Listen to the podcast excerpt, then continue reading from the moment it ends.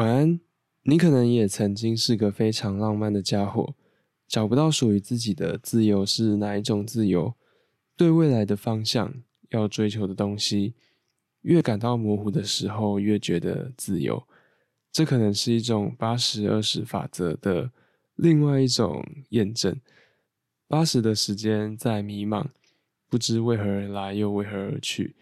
这个时候，我想要推荐你这首歌，图腾乐团的。放羊的孩子。